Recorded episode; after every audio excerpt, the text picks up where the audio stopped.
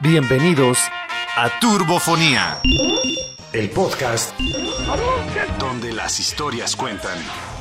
Comenzamos. Amigos, amigas de Turbofonía, estamos en este segundo episodio de su programa en donde todos, todas las historias cuentan. Su servidor Hugo Mena está aquí como host. Me gusta utilizar la palabra host para, para anfitrión. Eh, estamos aquí reunidos para el segundo episodio, segundo programa. Y nuevamente aquí a mi costado tengo a Miguel Pacheco, quien es el encargado del evento Turbo Bazar. Miguel, ¿cómo te encuentras? Bien, bien, bien, bien. Este, muy contento de estar aquí de regreso en Turbofonía. Oye, nos llegaron muchos comentarios en nuestro podcast anterior, ahí en Facebook, nos preguntaban por Hugo Mena, que de dónde salió, que de dónde lo encuentran. Este, por ahí me enteré, fíjate, me acabo de enterar que eres comediante. Eh, antes de darle el espacio aquí a nuestro invitado especial, invitadazo especial, que es precisamente alguien que tiene su local aquí en el Turbo Bazar. Eh, soy Hugo Mena, soy comediante. Eh, todos, los, todos los meses tenemos una presentación, mi hermano y yo, en La Fogarada. Muchas gracias por darme el espacio para comentar esto. La Fogarada en Díaz Mirón, esquina Vicente Guerrero, en San Miguel de. No, en. ¿Cómo se llama? San Juan de Dios, perdón. San Juan de Dios, ahí nos presentamos todos los meses. Siempre tenemos eh, fechas distintas, pero ahí pueden acercarse con el dueño, con Armando, a preguntar cuándo son las fechas. Y además pueden acercarse principalmente a El Hubiera Podcast. Este espacio donde reescribimos tus películas sin ningún tipo de talento literario, pero hacemos el esfuerzo para entretenerlos, divertirnos y plantear escenarios distintos a las películas que todos, todas las personas pues hemos, hemos visto, la mayoría de las personas hemos visto. Pues de ahí surgí, de ahí vengo. Miguel. A todo dar. ¿Dónde encontramos el Hubiera Podcast? El Hubiera Podcast lo encontramos en todas las plataformas, igual que este podcast, en todas las plataformas. Tenemos Spotify, tenemos Apple Podcast, tenemos podcast de Google y tenemos Amazon eh, Music, en donde también lo podemos encontrar. Y además nos encontramos en YouTube. Ah, qué chido. Invítame, ¿no? Eh, con mucho gusto, claro que sí. De hecho, estamos a punto de regresar. Estamos ahorita en un pequeño break por cuestiones de producción, pero ya vamos a regresar. Y claro que sí, vas a ser el primer invitado ahora que estemos de regreso en esta cuarta temporada del Hubiera Podcast. Qué chido. Qué emoción. Esperaba que sí, vas, a estar, vas, a estar, ahí. Vas no a estar esperaba que sí me invitaras. no, sí, no, claro que sí, Ya con me mucho puse gusto. nervioso. Vamos a venir a grabar aquí en eh, Turbo Estudios.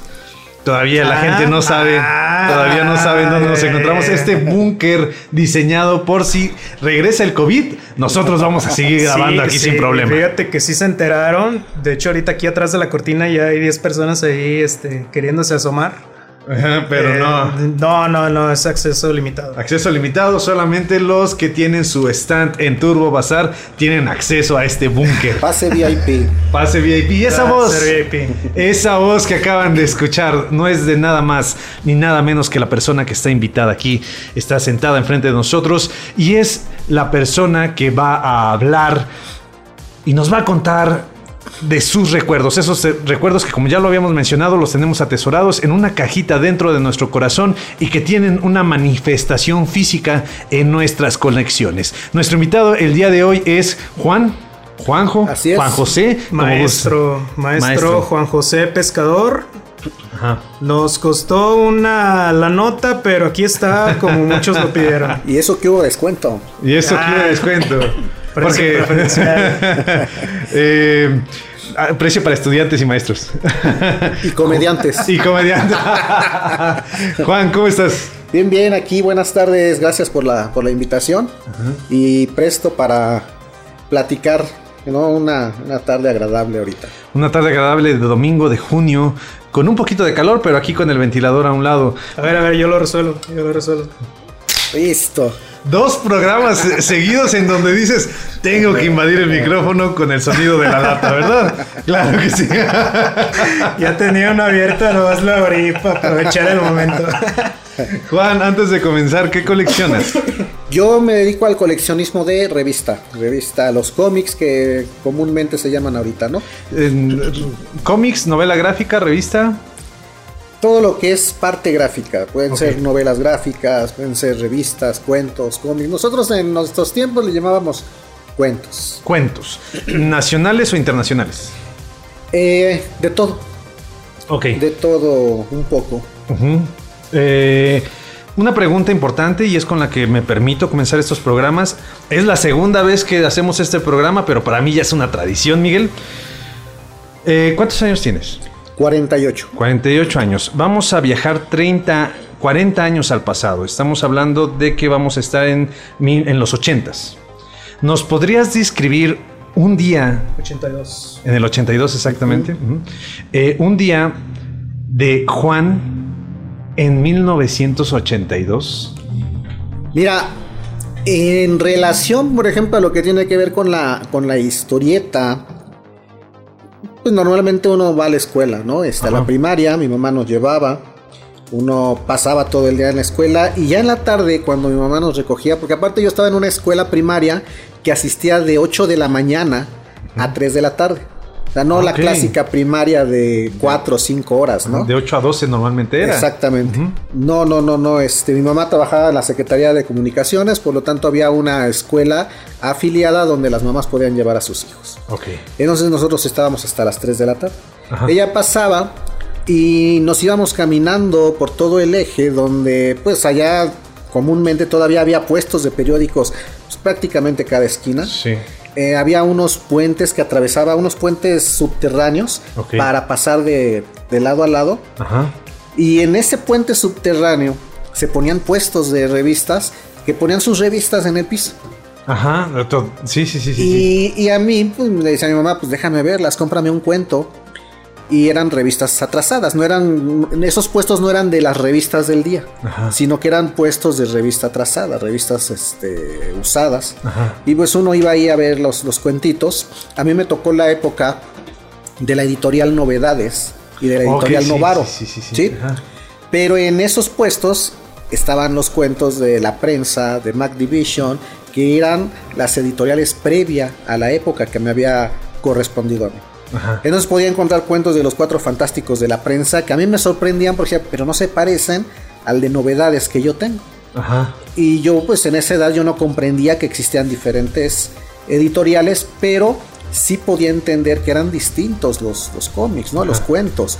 Y, y- y me encantaba encontrar ese tipo de revistas que eran muy distintos a los que yo compraba en el, en el puesto de revistas actual. Ajá. Entonces ese era un día común en el que a mí me encantaba cuando íbamos por los puentes subterráneos y ver esos puestos de revista y que mi mamá me compraba una o dos revistas Ah, ahí. entonces sí te compraba revistas. claro, entonces, sí, sí, sí, Eh, ¿De dónde eres? De nací allá en el Distrito Federal. Eres de la ahora nombrada Ciudad de México. Distrito CDMX, Federal. sí. ¿verdad que sí? Sí. Claro que sí, por supuesto. ¿De qué zona? Perdón, es que yo soy de allá. Eh, fíjate que era de empezamos en Iztacalco. Bueno, anteriormente en la 201. Ajá. Pero esa es una época que yo no recuerdo porque fue casi al cuando recién nacido. Ok. Entonces yo recuerdo cuando estuvimos en Iztacalco, ahí en unos edificios que había. Barro Negro se llamaba el edificio donde nosotros vivíamos. Ajá. Y como a los tres años nos cambiamos a Coyoacán, ahí Ah, en la ok. delegación de Así Culoacán por la Carmen Cerdán. Sí, sí, ahí claro. era donde teníamos casa. Ya en el Ok. 86, después del temblor, mi papá trabajaba aquí en León, él dice, ¿sabes qué? Se vienen para acá y es cuando nos mudamos aquí a León ya desde el 86. Ah. Eres de los que salen de la ciudad por la cuestión del temblor. Así es. Perfecto. Eh, con respecto a las revistas, ¿tienes todavía alguna revista conservada de esa época o...? No, lamentablemente no, ¿por qué? Por el cambio, precisamente por la mudanza, yo tenía un montonal de revistas, ¿no? Porque yo no tenía las posibilidades, obviamente, de comprarlas, ni mi mamá tampoco tenía el deseo de comprarme todos los días una revista. Ajá. En aquel tiempo, eh, Novedades sacaba una revista diaria. Los lunes, los Cuatro Fantásticos, los martes Diabólico, los miércoles El Hombre Araña, los jueves Los Vengadores y el viernes no era de novedades, pero de cajón era el Calimán. Entonces, mi tío, el hermano de mi mamá, mi tío Felipe, él compraba todas esas revistas porque las leía, pero no se las quedaba, me las regalaba. Ok. Entonces yo siempre llegaba al departamento donde vivía mi abuelita, que es donde vivía mi, mi tío, Y yo ya veía en las camas que él ya- en la cama de él que ya me había dejado ahí las revistas para yo leerlas y llevármelas. Entonces acumulé yo bastantes revistas, aparte de las que mi mamá me compraba. Pero cuando nos mudamos a León, Ajá. que yo creo que es algo que le pasó a mucha gente en las mudanzas, Ajá. resulta que no llegan las revistas a León. ¿Cómo crees? No, se pierden en el camino, ¿no? No, pausa, pausa, perdón. ¿Se perdieron o alguien las hizo perdedizas? Mira, ahorita yo sospecho Ajá. que mi mamá o mi papá han de haber dicho, eso es basura, ¿para qué nos lo vamos a llevar? Allá que compre nuevas revistas, ¿no? Ajá. Es lo que yo sospecho, nunca Sí. me lo han querido confirmar. Ellos dijeron que en el camino se perdieron, que las bolsas las han de haber este, agarrado los de los fletes, los de las mudanzas. Y obviamente es algo que mis papás no pensaban, si sí sucedió así, no pensaban reclamar, porque para aquel entonces, como se platicó en, en- en- en el anterior que escuché del podcast, todo esto era basura para los papás, ¿no? Sí, claro. Todo lo que era en aqu- aquel tiempo, no había una cultura de coleccionismo. Y simplemente los papás consideraban un basura lo acumulado que nosotros teníamos. Y recordar. que- perdón que interrumpa, este, que eso sigue sucediendo hasta el día de hoy. Eh, los niños el día de hoy compran artículos que en el futuro van a ser los próximos coleccionables Sí, y que ahorita nosotros estamos considerando como basura. Ajá. Eh, estoy de acuerdo, aunque gracias a la proliferación de los medios, ahora el internet y eventos como Turbo Bazar, eh, la gente ya se da cuenta del valor. Ajá. A veces es bueno, a veces es malo, porque esto a veces afecta demasiado el mercado. Eh, como coleccionista te afecta porque la gente quiere vender sus artículos a precios exorbitantes. Ya no vas a encontrar un artículo que en ocasiones podías encontrar a un precio accesible precisamente porque los medios han elevado bastante el valor de, de un artículo que a veces no lo es. Porque Ajá. a veces tenemos un artículo que realmente lo vale y la gente piensa que todos los artículos valen lo mismo.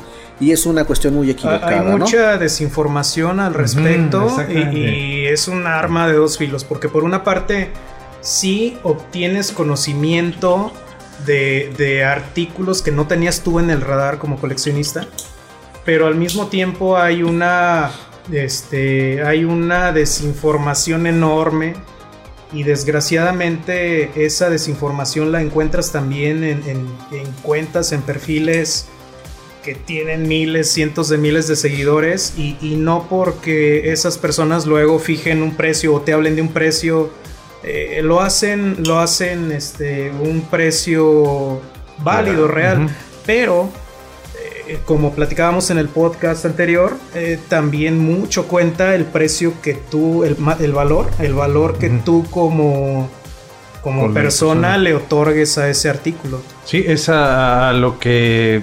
Lo que estaba pensando precisamente. El hecho de que pues, cada persona le da un, un valor a cada objeto. ¿Qué sentiste cuando llegaste a León y dijeron, ah, tus revistas no llegaron, Juan? Fíjate que, fue una, una decepción muy grande. ¿Por qué? Porque como niño, primeramente el impacto que tú tienes de cambiarte de ciudad es grande. Porque estás dejando atrás una vida a lo mejor corta porque tienes 11 años, pero en la cual tienes ya establecido un grupo de amigos, un grupo de amistades y tus parientes que son con los que más cercanía tienes, y llegas a una ciudad donde no conoces absolutamente a nadie. Y tú como lector de cuentos era una parte donde te refugiabas a leer todas esas historietas de fantasía, de partes superhéroes. Y llegas a tratar de resguardarte aquí en una ciudad donde no conoces con ese tipo de, de- revistas que es las que tú leías. Y te sientes desolado porque dices, ¿dónde está todo esto que yo había juntado? Porque a esa edad no te consideras coleccionista, simplemente te consideras un niño que lee revistas y que tiene ahí guardado un tesoro para él de todo lo que ha juntado este, en su corta vida, ¿no?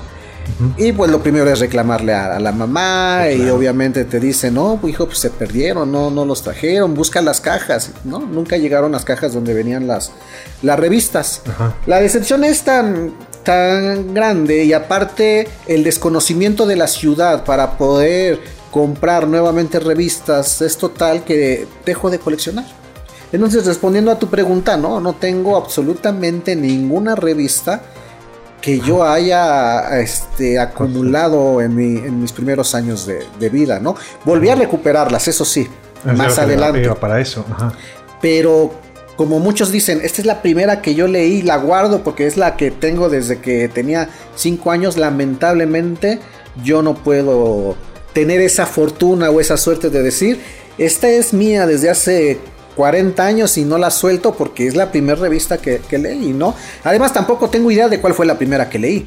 Yo, yo como, yo admiro a los que dicen, mira, este es el primer cuento que leí, me, acuerdo clarito y tenía 5 años, híjole, y tengo 50 ahorita, digo, qué, memoria, ¿no? Para encontrar el cómic exacto, el cuento exacto que leíste hace 45 años, pues a todo dar, no, yo no. Sí me acuerdo de algunas revistas que leí en su momento, claro, pero no me acuerdo cuál fue la, primera que yo, que yo tuve en mis manos y, ah, con esta aprendí a leer. No, ah. no, no, no. Ahorita mencionaste, o sea, si tienes alguna que recuerdas, supongo que tiene que ver con el arco de la historia, alguna situación de la historia o algún personaje. ¿Cuál era tu personaje favorito y tu historia favorita? Más que la historia, la portada. Mi ah, personaje favorito era el hombre araña en ese entonces. Superman, el hombre araña. Al que yo tenía más acceso era el hombre araña. Ajá y había una portada donde estaba el hombre araña colgado de la pared, pero sin máscara. Ajá. Y eso era un impacto para mí, porque como niño, siempre que se, iba a descubrir la identidad del personaje, era impactante para ti. Si, ching, ya saben quién es él. Ya saben que Superman es Clark Kent, o ya saben que el hombre araña es este, Peter, Parker. Y entonces en, en esa portada estaba el hombre araña pegado a la pared, en una pantalla y cuatro enemigos viéndolo sin su máscara. Entonces, esa es una de las portadas que más recuerdo eh, de, aquella, de aquella época de mi infancia. Y otra de Calimán, que es otro personaje que es de mis favoritos, donde él está dentro de una cueva, en, una especie, tocando una especie de piedra, de un diamante, que era una, una piedra eh, la piedra de la sabiduría, me parece, y tenía que tocarla para descubrir sus secretos y, que el pequeño Solín, que era su ayudante, pudiera recobrar la, vista. ¿no? Esa es otra portada que está en mi mente grabada de las que yo recuerdo en aquellos en aquella etapa. Y ahorita mencionaste, ¿no? Eh, hay personas que pueden decir, eh, eh, con, este, con este cuento, con este juguete, yo fui con el que inicié. En tu caso no lo tienes presente, tienes presente estas portadas. Y mencionaste que has recuperado algunas, y al decir recuperado tiene que ver con el hecho de eh, una similar llegó a ti. Claro. ¿Estas dos portadas llegaron a ti? Claro, sí, sí, sí. sí, ¿Qué sentiste cuando las viste? es una, una nostalgia, una nostalgia muy, muy especial. Claro. Porque indiscutiblemente, aunque no recuerdo cuál fue la primera revista, sí recuerdo, por ejemplo, que yo estaba en el carro leyendo esa revista de Spider, no sé, recuerdo lo que estaba haciendo al leer esa revista. O la de Calimán, que yo estaba afuera del hospital, no recuerdo si viendo que mi tío, mi tío Fernando estaba en él, en aquella ocasión y que la compré en ese kiosco de, revistas, ¿no? Porque me impactó la... Además de que se compraba cada viernes la revista de, Calimán, recuerdo esos momentos. Entonces sí me, sí me ha tocado este, recobrar una revista y que me lleva a esa, a, esa época y lo que estaba haciendo en ese momento. Por ejemplo, las de Novaro son aparte muy interesantes porque la revista de Novaro tiene un olor muy específico el, color de la imprenta o el, olor de la imprenta. Tú abres una revista Novaro 70s, 80s, lo lees y te transporta a esa etapa. Porque hasta la fecha siguen oliendo las revistas. Hasta la fecha, increíblemente. Quiero hacer una pequeña pausa. Perdón por interrumpirte, porque soy una persona apasionada de la lectura. Me encanta comprar libros. Y una de las cosas que primero hago cuando compro un libro es, es olerlo. Y entonces si tiene un olor particular estas revistas, debe ser de lo más... Yo desconozco ese tema, pero debe ser de lo más hermoso que puedes vivir. Sí, no, sí, sí, sí, es... Eh, simplemente el abrir una revista Novaro, aunque no la hayas leído tú, el olor te transporta automáticamente a esa época. Estamos hablando y específicamente Novaro, ¿eh? Porque aunque la prensa, Sol, Proteo tienen también su olorcito, Novaro es el que tiene el olor más, más particular. Sí, que tiene que ver una mezcla entre las tintas que usaban, el papel que usaban, que también tienen colores distintos, gramajes distintos. eh, te, trans- eh, te permite que tenga un olor particular y te transporte a una época especial, atesorada. Y que bien, que nos otorga una siguiente pregunta. Llegaste a León, Guanajuato en 1986 después Sí, del temblor Así es. y empezaste nuevamente una colección, No, ¿no? no, porque te digo, llego a una ciudad que desconozco totalmente, Ajá. Que yo llegué a vivir a Hacienda Echeveste, que en aquel tiempo te preguntaba, ¿dónde vives? En Echeveste. En la orilla de la ciudad. ¿Y ¿Vives hasta Echeveste? Ajá. Te fuiste hasta la quinta, ¿no? En donde está el letrero que dice, bien, voy en viaje, te desea León, Guanajuato. Sí, sí, sí, sí. Pues era la salida a, a San Felipe antes de que existiera la salida acá por Silao, ¿no? Entonces, imagínate, el traslado al centro era imposible para un niño de 11 años que desconocía la ciudad. Y no, me, de- me, me desentiendo totalmente ya de lo que es el coleccionismo de, de revista. Sí, ya no me, me interesa tanto. De repente a lo mejor me lleva mi mamá a las tiendas de aquel entonces que era eh, mi tienda, Ajá. que era la que existía por aquel entonces, o la comercial mexicana de la estrella, que también era una de las más viejas que, que había aquí en León. Ajá. Me compraría a lo mejor alguna, o que otra vez una o dos revistas Ajá. Para pasar el rato, pero ya no yo lo hacía con frecuencia de, de decir, ya tengo mi alterón. Ajá. Es hasta el 90 que muere Superman Ajá. y no que resurge el boom del cómic cuando vuelvo a empezar a coleccionar. A partir de los 90 es cuando empiezo prácticamente de cero el coleccionismo de revista nuevamente. Me gustaría contextualizarlos antes de la siguiente pregunta, porque esto lo conozco, esta época, decadencia a raíz de, de algunos despidos en estas eh, empresas ahora tan conocidas como es Marvel y DC. Esta, estas personas que despiden hacen a Spawn y hacen esta empresa. Image. Ajá, exactamente. Y después dice Marvel y dice DC, tenemos que hacer algo. Sacan la muerte de Superman y sacan la fractura de la espalda de... Sí, la caída del la murciélago. caída del murciélago, exactamente. Es una época muy importante para el cómic porque realmente logran resurgir y es una época que apare- aparentemente es muy importante para nuestro invitado aquí, Juan, porque es cuando realmente comienza la, el coleccionismo, eh, su segunda etapa en una industria que es la revista que se acumula muy rápido. Es muy rápido cómo se acumula la cantidad de revistas Así en es. una colonia donde por lo menos hace ocho años no había ni siquiera un Oxxo. A pesar de que la colonia ya ha crecido bastante, hace ocho años todavía no tenían un Oxxo cerca. Es una colonia que no tenía muchas cosas. Así es. ¿Cómo empezaste entonces el coleccionismo? Sé que es a raíz de la muerte de Superman, lo acabas de mencionar, pero ¿cómo comenzaste? Eh, se escuchan las noticias, ¿no? Ajá. Muere, muere Superman y entonces pues yo me acuerdo, ah, pues yo coleccionaba cuentos. Ajá. y aquí en León existían nanos. Sí, en el que era Ajá. el sitio. Hermosa. eh, sí, sí, sí, era el punto eh, donde uno como Icónico. comprador, sí, sí, sí, sí, era Encontrabas lo que querías. un lugar icónico aquí en León por muchos años, a donde íbamos a buscar nuestras revistas, ¿no? Y donde si tenías suerte y no se encontraba la persona que cuidaba, podías ahí ojear las Ojearla, revistas. sí. Porque había un cuate No que hice, era muy no hice, gruñón no y, las- y te, te molestaba, ¿no? Te, no, no, no, no ojeas la revista, si no la vas a comprar ahí déjala. Eh, maestro, maestro. Por todo ojear revistas y no comprarles, quebró nanos. Sí, hombre. Sí, Sí, sí, hace sí, sí. 10 años. Es una tristeza, no más, yo creo. Sí, sí, sí, es una tristeza que de repente llegas al centro y dices, no, hombre, cerró nanos, pues a ver si la próxima semana abren. No, ya nunca abrieron. no, ya cuando ves, ya habían avisar. puesto otro, sí, sin avisar, no, ningún, ningún letrero de que nos cambiamos a tal lugar No, o. no, no hubo nada. Sí, ah, de repente cierran nanos. Todo esto se debe gracias a, a la internet, me imagino, ya es cuando empieza a haber más proliferación de, de lectura a través de las redes. Y tristemente se nos va ese, ese punto de reunión para aquellos que comprábamos. Porque hay un punto bien importante. No podíamos llamarnos coleccionistas porque se burlaban de ti.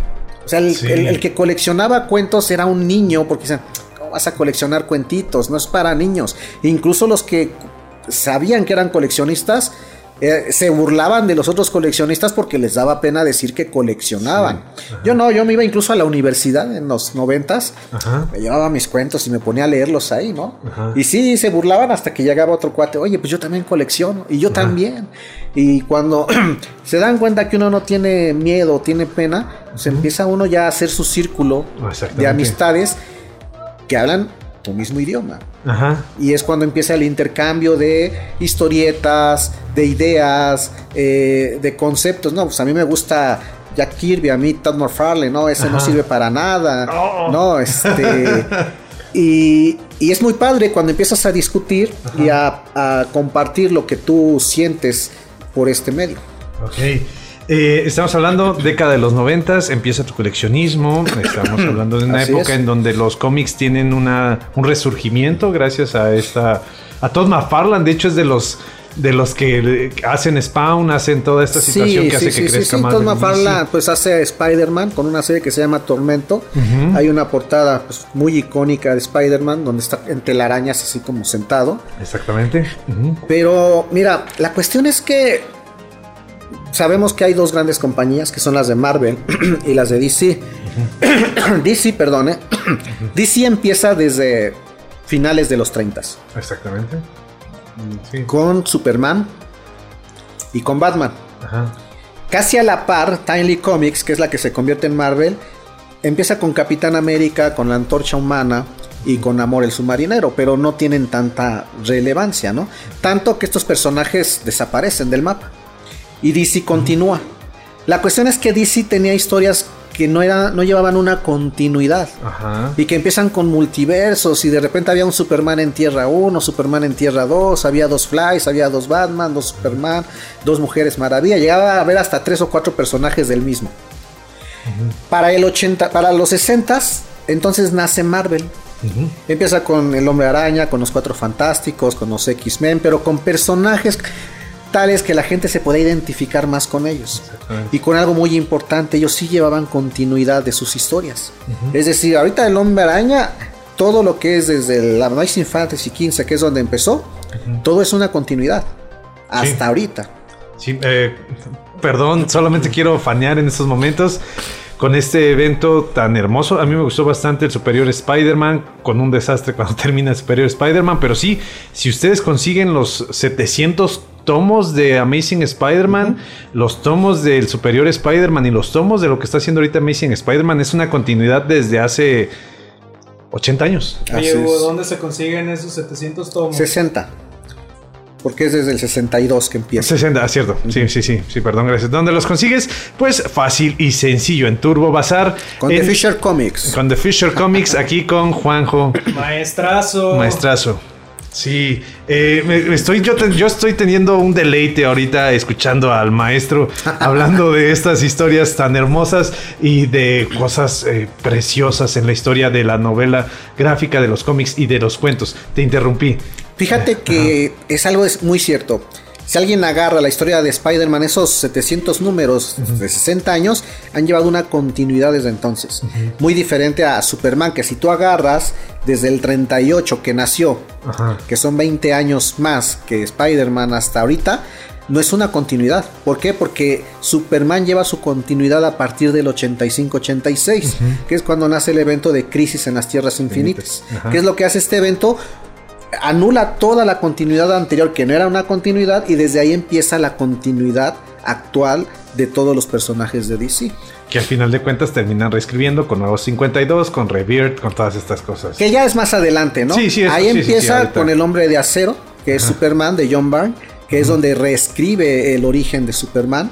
Lo hace hasta cierto punto más humano porque en aquellas épocas de los 40 hasta finales, a mediados de los 80, Superman era prácticamente un dios. No, una, memoria fotográfica donde se destruía una computadora y él decía, yo te la recompongo porque tengo memoria fotográfica, o capaz de mover la luna para tapar el, sol y hacer un eclipse. Y John Byrne lo que hace es humanizarlo un poco más, ¿no? Quitarle tanto poder que, que tenía en la, en la, etapa anterior. Y a partir de ahí viene la continuidad, viene un bajón. Que es por eso que a partir del 86 al 90 lo que hacen es en el 90 matar a Superman, con la llegada de Doomsday y es el boom del cómic. A partir de ahí resurge todo lo, lo que es el, el cómic, ¿no? La gente vuelve a tener a, a voltear sus ojos a este, a este rubro. Y entonces tenemos un resurgimiento, ya lo, creo que ya lo mencioné, un resurgimiento del cómic, el nacimiento como tal de un coleccionista, eh, empiezas a acercarte a Nanos eh, Editorial. Eh, con la finalidad de buscar esta historia, si no, si no me equivoco. Sí, sí, sí, sí, sí, y ya empiezo a buscar en León kioscos que tuvieran revistas eh, viejitas para empezar nuevamente las colecciones del Hombre Araña, de los Cuatro Fantásticos, de Diabólico, que era muy difícil. Sí, claro. Muy difícil, más o menos del 90 al 2000 logro conseguir unas 5000 revistas dentro de mi colección, que ya es este, pues algo llamativo, ¿no? 5000 revistas. Entonces empiezan a más o menos medio a completarse estas, estas colecciones de, novedades, pero me enfoco ya más en el cómic americano. Empiezo a comprar revista original, que ya es más actual, y, es con lo que empieza a, ya mi colección, con cómic americano y el mexicano, pues cuando tenía yo suerte por ahí de encontrar tres o cuatro revistas, las tomaba o las agarraba. Al decir cómic americano, ¿te refieres al trabajo de, Editorial Beat al reimprimirlos acá o lo conseguía, o sea, conseguías el americano? Sí. Así es. ¿Dónde conseguías el americano? aquí era Sambors, donde podíamos encontrar esas revistas. Ok. Este. A ver, teníamos una historia completamente distinta, porque lo que nos cuentas es completamente distinto en la década de los 80 en México a la década de los 90 e incluso cómo se conseguía el material. Eh, por lo tanto, era un Juan diferente. Eh, ¿Cuál es el personaje favorito de Juan de los 80 y el personaje favorito de Juan de los 90 Yo creo que en los 80 a pesar de que me gustaba mucho el hombre araña, indiscutiblemente Calimán. Sí, Calimán es un personaje al que yo le tomé mucho, mucho cariño y me gustaba mucho Calimán. Sigue gustándome, ¿no? Claro. Este, pero podemos hablar que ahorita a lo mejor el, el que más me gusta es Superman. Ok. Sí, sí, sí, sí, sí, sí. Quiero hacer una intervención, es que realmente te veo y te admiro. Cuando hablas de Superman, ah, Superman recibe muchos ataques, yo me voy a, sumar a eso. En algún momento yo atacaba mucho a Superman porque antes de los noventas, los autores se tomaban la libertad. Ah, necesitamos resolver esto. Sí, haz que los Superman lo haga. Pero a partir de, que le hacen esta reingeniería al personaje, es un personaje, lo humanizaron, pero tan bien que, realmente lo ves, a pesar de que tiene super fuerza, lo ves, eh, pues sí, batallar en, en las peleas y todavía sentirse más frustrado porque dice soy un superhumano porque no puedo resolverlo. Sí, claro. Entonces, eh, sí, entiendo por completo tu, tu, inclinación. Sí, no, lo hicieron más, más humano y aparte tuvieron que elevar los poderes de sus enemigos para poder este, estar al tú por tú con él. Ahora, ah, dijiste algo bien importante y yo soy un coleccionista que yo creo que es más objetivo que los demás en el sentido de que yo estoy consciente de eso. O sea, el personaje es el producto de la mente de un autor y de un dibujante. Por ejemplo, muchos hablan de que no, es que Batman es capaz de echarse a Superman. Si el autor quiere, Batman va a acabar con todos los superhéroes del mundo. Y si el autor quiere, Superman simplemente dándole un dedazo a Batman lo va a matar. Es lo que no entienden eh, muchos lectores de cómics. Y entonces lo que hacen es, no, es que esa no es la esencia de Batman. O ese no es Superman. Bueno, que Superman y Batman van a ser el producto del autor de la época. Se acabó. A algunos les va a gustar, a algunos no. ¿No? Entonces, yo, es más, hasta que en, aquellas épocas, yo ni me preocupaba de quién lo escribía, de quién lo dibujaba. A mí me gustaba la historia. Y a veces decía ese no me gusta, o no, me gustó la historia, pero no me gustó el dibujo. O me gustó el dibujo, pero no me gustó la historia. Y aún en ese momento no me interesaba quién la dibujaba ni quién la escribía, simplemente disfrutaba el producto como tal. Ajá. Ok, eh, yo, tengo una duda.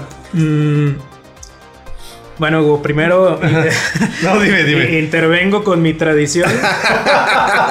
y ya va a ser también tradición en este programa. Ya, no, ya me van a tachar de alcohólico. Estoy en mi etapa autodestructiva, Hugo. Ajá. Maestro, yo tengo una duda. Mira, yo no soy lector de cómics Y, y, ahora que tú hablas, por ejemplo, de enanos, sí me tocó esa época de enanos donde yo iba a comprar, pero yo compraba revistas de videojuegos. Sí, claro. Mi, mi, formación fue este, enfocada a videojuegos. Entonces ubico perfectamente enanos. Pero yo tenía un conflicto con los cómics desde aquel entonces y era que desde que yo entraba a esta tienda y a muchas otras más pequeñas, eh, me sentí abrumado por ver una enorme, enorme, enorme cantidad de cómics de todos colores, tamaños, eh, nombres. Y, recuerdo que en alguna ocasión compré uno, dos, me di cuenta que eran historias incompletas. Y luego regresaban nanos y me decían, no, es que esa todavía no sale o no, es que esa ya la dejamos de surtir. Y eh, estamos hablando de una época pre-internet, yo tendría unos 10 años tal vez y me frustraba que mis pocos ahorros se me estaban yendo en comprar historias incompletas. Eh, yo tenía un capital limitado y terminé diciendo no. Sí, sí me laten los dibujos, las portadas eran este, muy, muy noventeras, muy, muy llamativas, pero yo choqué, topé en pared en el momento en que me di cuenta de que eran historias incompletas y que luego se me dificultaban el poder completar la historia, ya no digamos colecciones, ya no digamos volúmenes completos, simplemente eh, la historia que yo estaba leyendo, que a lo mejor eran dos, tres tomos nada más, eh, y yo por más que quise entrarle no pude, no pude, no pude, le di una segunda oportunidad a los cómics eh, a partir del boom de las películas en el que fue 2000, pasaditos del 2000. 2003. 2003, me encantaron las películas de Spider-Man, Sam Raimi, pero a medida que yo podía ir al cine a consumir una película, en el año 2000 yo tendría 15 años, mi capital era muy limitado. Eh, en años posteriores yo iba a ver una película y salían tres de superhéroes. Y al día de hoy, aunque yo quiera regresar a empezar el hilo, ya hay tanto que no sé por dónde empezar. Hay demasiados cómics, demasiadas películas. Sé que nos están escuchando series, este, historias alternas, universos alternos. Videojuegos. Eh, videojuegos ahí. Con historias complejas. Sí, sí, sí. sí. Eh, por ejemplo, ahorita que hablaban de, de Spawn, de Todd McFarlane, pues sí, jugué en su momento Spawn, excelente. Lo, poco que sé de, videojuegos, de videojuegos, de superhéroes, lo sé por videojuegos. Pero desgraciadamente había una brecha gigantesca. Y hasta el día de hoy yo no sé por dónde entrarle. Y mis respetos a los que consumen todo. Y, y, creo que vieron ya todo el universo Marvel 3, 4 veces cuando yo apenas me quedé en Spider-Man 3. Eh, no, desgraciadamente. sí, sí, sí. Mira, desgraciadamente no te alcanza una vida para consumir todo de, todo lo que te late. A mí me hubiera gustado en su momento tener suficiente tiempo y tener un, mentor como lo es el maestro pescador para que me dijera, a ver Miguel, empiézale por aquí, síguele por acá, eh, agárrale el gusto, consume esto y a lo mejor si hace 30 años el maestro me hubiera dicho, empiézale por aquí, eh, yo al día de hoy te estaría hablando de tú a tú de películas, multiversos, etc, etc. Este, seguramente, maestro, nos están escuchando personas que, estén en la misma situación que yo o peor. No sabemos por dónde empezar. Eh, ¿Cuál sería la recomendación más accesible para los que no sabemos nada de cómics? Pero queremos acercarnos y ante la cultura en la que nos encontramos, sí me gustaría hacer esta intervención, Miguel, perdón por interrumpirte, que ya tienen cierto acercamiento a esta cultura del cómic a raíz de las películas. Mira, es cierto lo que dices, ¿no? Por eso la diferencia entre lo que había entre DC y Marvel. DC le apostaba a las, a las historias autoconclusivas, que de repente decía va a continuar y era una, historia más larga y tenías que esperarte a la siguiente edición para encontrar la continuación de esa historia. Pero no tenías que esperarte 100 revistas para completar una historia completa, ¿no? O sea, le apostaba a decir, si no compraste la historia de la semana pasada, no pasa nada, porque no tiene nada que ver con la historia de, hoy, ni esta de hoy tendrá que ver con la historia de mañana. Marvel no, Marvel dijo no, vamos a enganchar al lector y si él quiere la historia tendrá que comprar el de hoy, el de mañana, el de pasado y así sucesivamente. Tanto que hay coleccionistas americanos que tienen desde el número 1 hasta el 700. ¿Por dónde empezar, por ejemplo, con el hombre araña? La cuestión es la siguiente, si tú lees un arco, por ejemplo, los primeros 10 números del hombre araña, que es su origen, dices, pues ahí está, ya tengo el origen del hombre araña. ¿Dónde lo consigo? En los Masterpiece que venden, que son unos recopilatorios con los primeros 10 números de cada serie. Pero esto te va a bastar para conocer al personaje. Y si de ahí te saltas a leer, por ejemplo, Superior Spider-Man, donde, este, spoileando esa historia de hace algunos años, lo que pasa ahí es que el doctor Pulpo se adueña de la mente o del cuerpo, la mente del doctor Pulpo se traslada al cuerpo del hombre araña y ahora tenemos al hombre araña pero con la mente del doctor Octopus. Y entonces a mucha gente le gustó porque una de las características del hombre araña es que él es incapaz de hacer el mal o de matar a alguna persona. Pero el doctor Octopus al ser un villano tiene otra mentalidad. Pero al estar en el cuerpo de Spider-Man dice ahora quiero ser un héroe pero con los antivalores que yo tengo, ¿no? Ser superior, dice. Exactamente.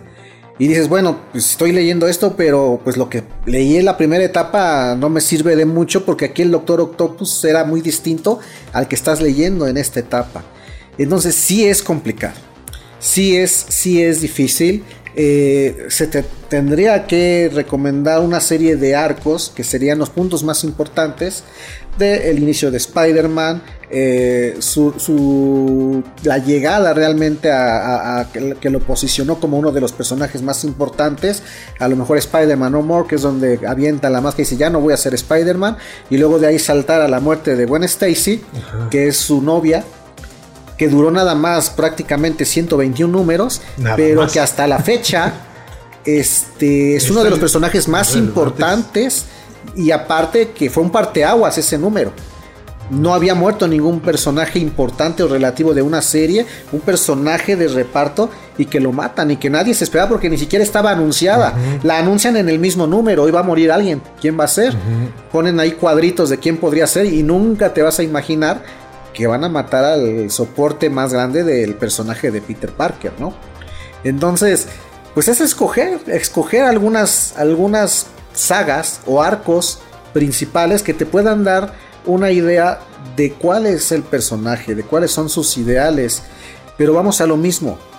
Cada autor le da una esencia distinta al personaje. Y si a, si a ti te recomiendan este arco y luego este arco de otro autor, van a chocar a lo mejor eh, la esencia del personaje por este autor con la esencia de él mismo personaje por el autor que le da un enfoque totalmente diferente. O sea, sí estoy de acuerdo, es que es complicado. Y si le aunamos las películas, que ahora están haciendo lo mismo, porque ahora las películas llevan un universo continuado, donde pues, prácticamente en la de, lo que es Marvel, pues estamos hablando de casi 40 películas, ¿no? Que se conectan. Y, para esta nueva fase, ya no nada más las películas. Ahora las series de televisión también se relacionan. Y ya no cansados con eso, le aumentan las caricaturas. El What If, que es en serie animada, también tiene que ver por, la película esta de Doctor Strange. Pues ahí pasan personajes de las caricaturas que sacaron en la serie nueva. Entonces, sí, es un dolor de cabeza para los que quieren entrar a ver estas películas. Necesito un año sabático para. Pero, ¿qué es lo que pasa?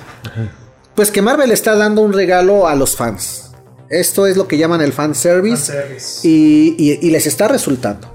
Les está resultando. Ahorita ya muchos se quejan, no, es que están sobreexplotando el mercado, que quién sabe qué.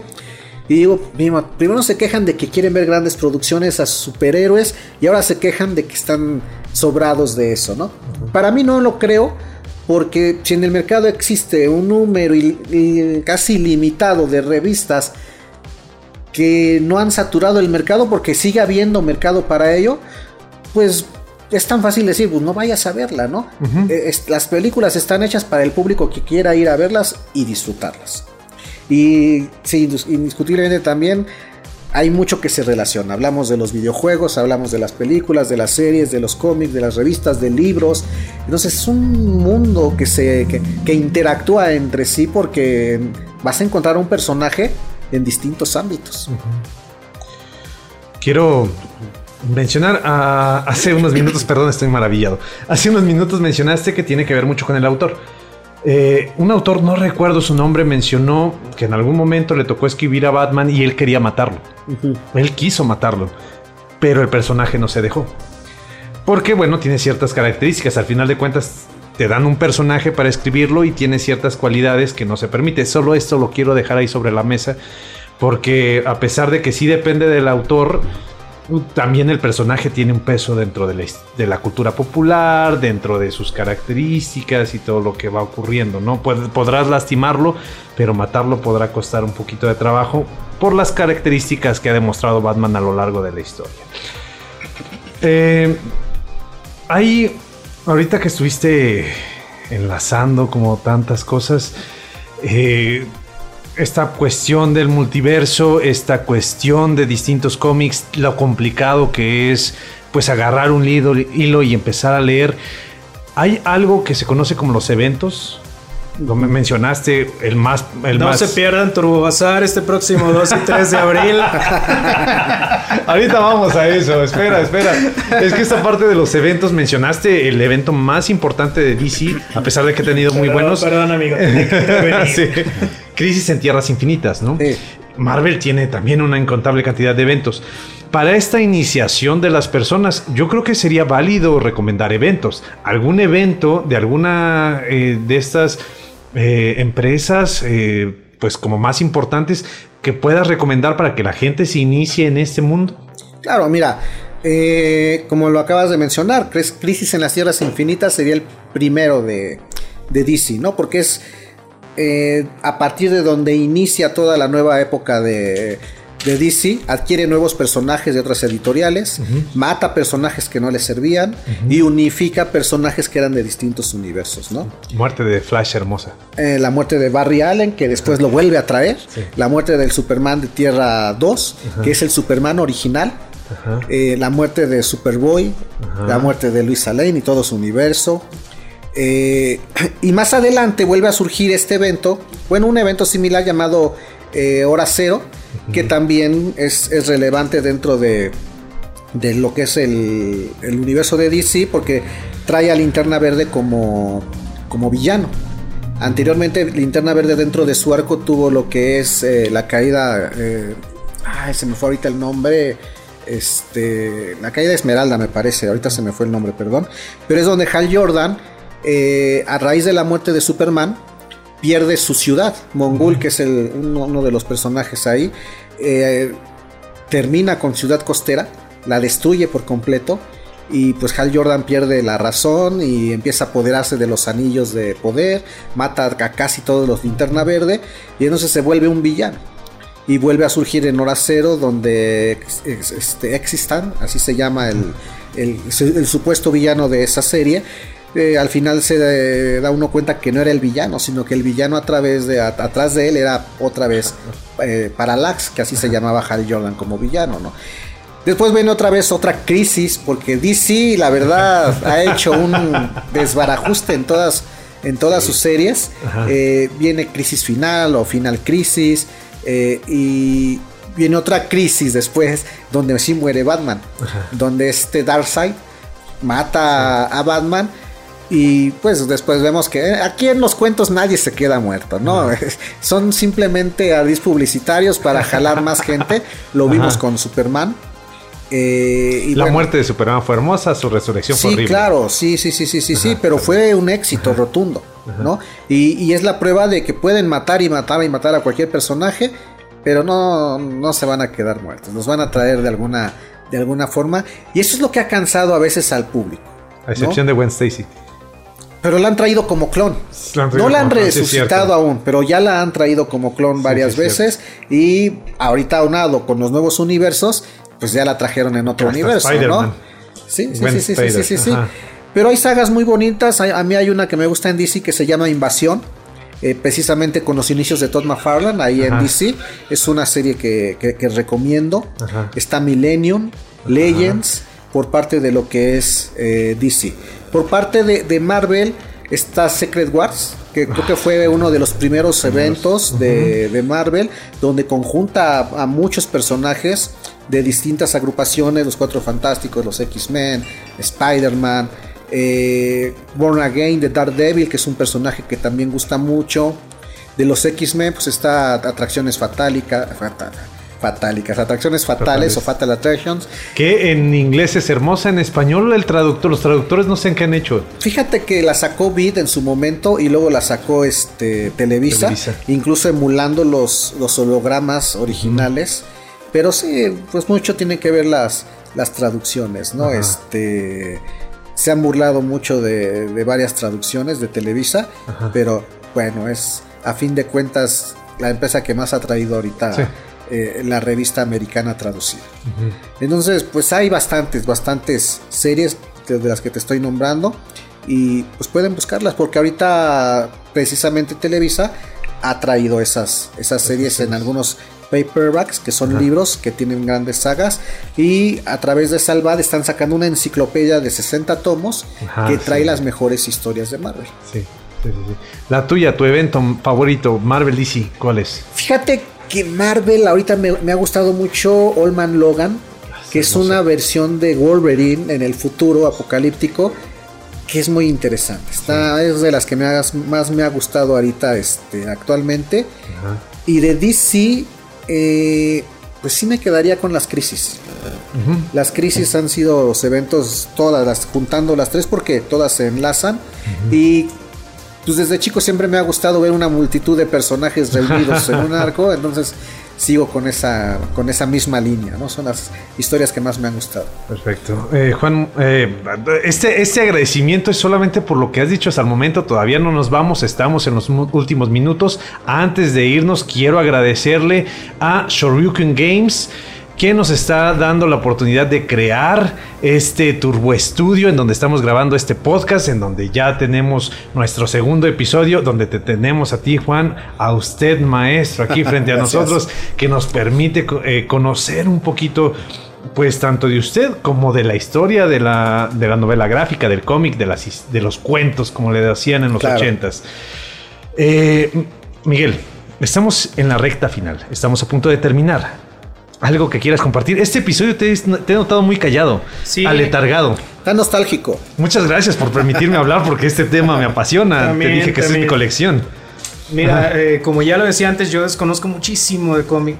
Este, no, no, no sé cómo intervenir, no puedo decir nada dentro de mi desconocimiento del tema, pero yo creo que sí, sí vale la pena que regrese el maestro pescador pronto a, Turbofonía y nos comparta un poquito más de su, de su conocimiento, porque desgraciadamente, eh, bueno, yo desconozco mucho, no puedo aportar nada, pero estoy seguro que, que mucha gente ahí afuera que nos está escuchando querrá escuchar nuevamente al maestro pescador. Es- Yo te veo muy emocionado.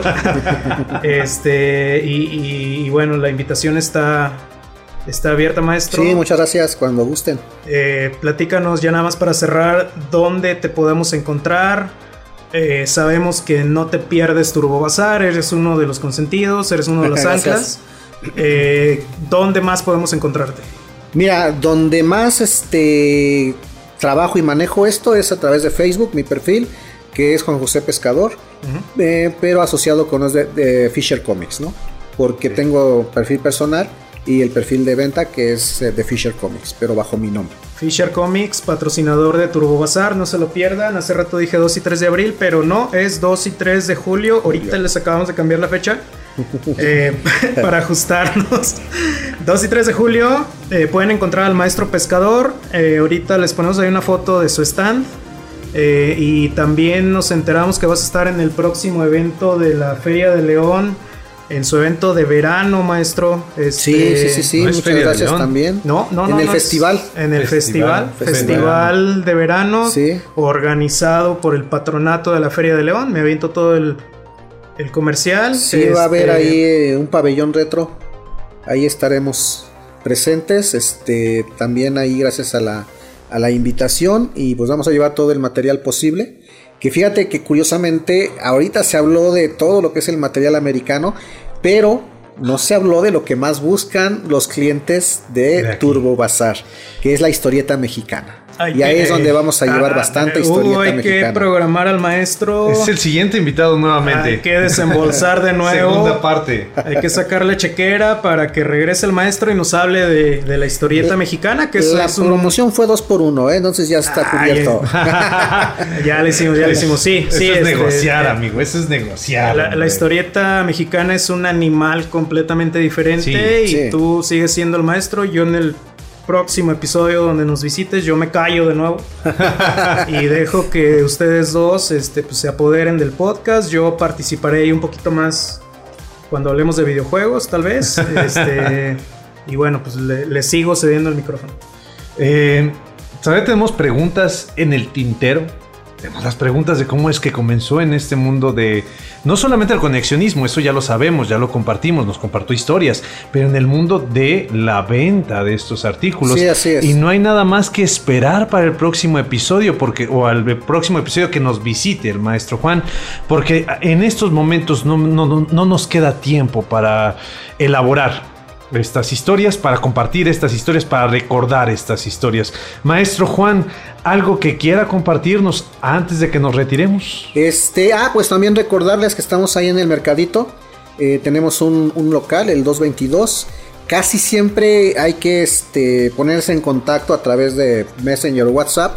Porque como salgo muy seguido a hacer entregas a correos, a veces me van a buscar y dicen, oye, no te encontré. No, es que sabes que hay que ponernos de acuerdo. Es con cita. Pero este, ahí me, me buscan en el Messenger, me pueden mandar un mensajito y nos podemos ver ahí en el local para que vean el material o yo les puedo enviar fotos y ya nos podemos poner de acuerdo para, para entregas, ¿no? I- igual si, si están escuchando esto y tienen por ahí en casa de sus abuelitos, sus suegras, sus tíos, cómics que, que- que a lo mejor están ustedes como yo, que pues nos da como que igual porque no sabemos por dónde empezar. Este, ofrézcanselo, ofrézcanselo al maestro pescador. Él sabrá, mira, mira Hugo, de que terminen en la basura, de que de terminen en malas manos, de que de terminen acuerdo. eh, ofrézcanselo al maestro pescador y él les va a encontrar la casa adecuada, cuenten con ello.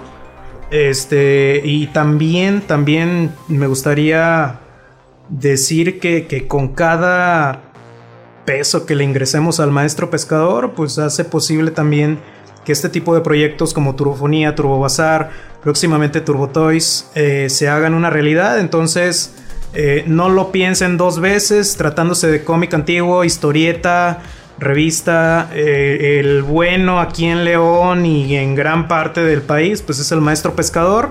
Eh, vamos a estar publicando ahí sus, redes sociales también para que lo contacten, le manden un mensajito. Y nos vemos en el próximo Turbo Bazar.